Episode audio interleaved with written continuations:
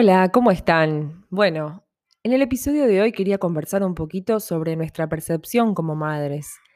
Nuestra percepción como madres y cómo eso repercute en nuestros hijos, en nuestras hijas. Y también hablar un poquito de cómo la percepción de nuestras mamás de alguna manera nos ha determinado también. Hoy mi hija más grande eh, empezó su, su año escolar, digamos, hoy lunes. Y bueno, la acompañamos a la escuela. Entró feliz, ella es la misma escuela que va desde que tiene tres años. Entró feliz, súper contenta, súper confiada. eh, bueno, realmente un momento muy esperado por ella, con mucha emoción. Y para mí verla entrar así como tan, tan suelta, tan, tan independiente, eh, fue realmente muy conmovedor. Y luego me quedé pensando, que es un poco lo que quiero reflexionar con ustedes hoy, en esto. ¿Cuánto realmente repercute nuestra percepción como madres en nuestros hijos? Porque bueno, como te dije, mi, mi hija va a esta escuela desde que tiene tres años y realmente desde el minuto cero se quedó en esa escuela sin ningún problema. Nunca lloró, nunca nos extrañó, nunca pidió por nosotros. Y eso tiene que ver también, aparte de que las, maestras son amorosas, porque nosotros, y en especial yo, porque ella está en completa integración emocional conmigo hasta los siete años, el papá también influye, los papás también influyen, pero de otra forma.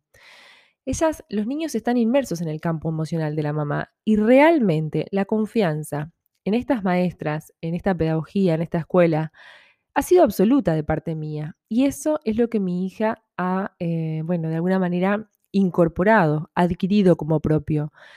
Entonces eso es maravilloso. Porque así como te cuento esto, te puedo contar eh, otras percepciones, ¿no? Otras situaciones en las cuales mis miedos también los veo espejados en ella. Y no es que, ah, bueno, porque me copia o porque... No, es porque mi percepción de la realidad, por ejemplo, si yo le tengo miedo a los perros porque considero que los perros son peligrosos, por ponerte un ejemplo, y bueno, ella le puede tener un poco de miedo a los perros o rechazo, o cuando se acercan gritar, ¿verdad? Algo tan simple. Pero de la misma forma, les condicionamos en otros aspectos de la vida, mucho más profundos, ¿verdad?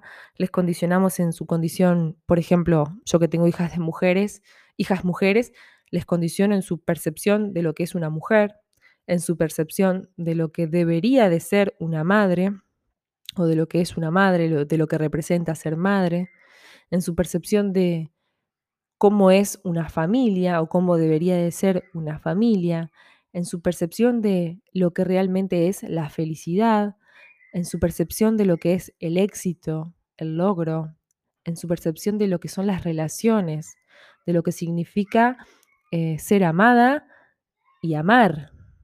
Realmente, nosotras, como mujeres, debemos de tomar conciencia de cuán importante es nuestro rol con respecto a nuestros hijos y a nuestras hijas. Y por eso hoy te lo, te lo, te lo traigo eh, un poquito partiendo de esta, de esta anécdota del comienzo de clases.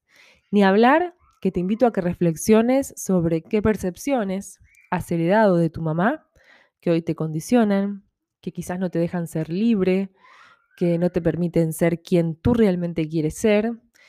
Y también las otras, las que, las que te liberan, las que te potencian, las que te ayudan a crecer día a día, las que te transmite confianza. Pero esas, por supuesto que no las queremos tocar, queremos tocar las otras. Las que necesitamos cambiar o de alguna manera trascender y sanar son las otras, las que nos producen dolor o conflicto. Eh, si estamos en armonía con, esos aspectos que mamá nos, nos ha transmitido de su percepción de forma consciente o inconsciente, no tenemos por qué tocar eso. Pero si estamos en desarmonía, si estamos en conflicto, si hay algo que nos genera ruido interno, bueno, ahí quizás tengamos que atender nuestra mirada.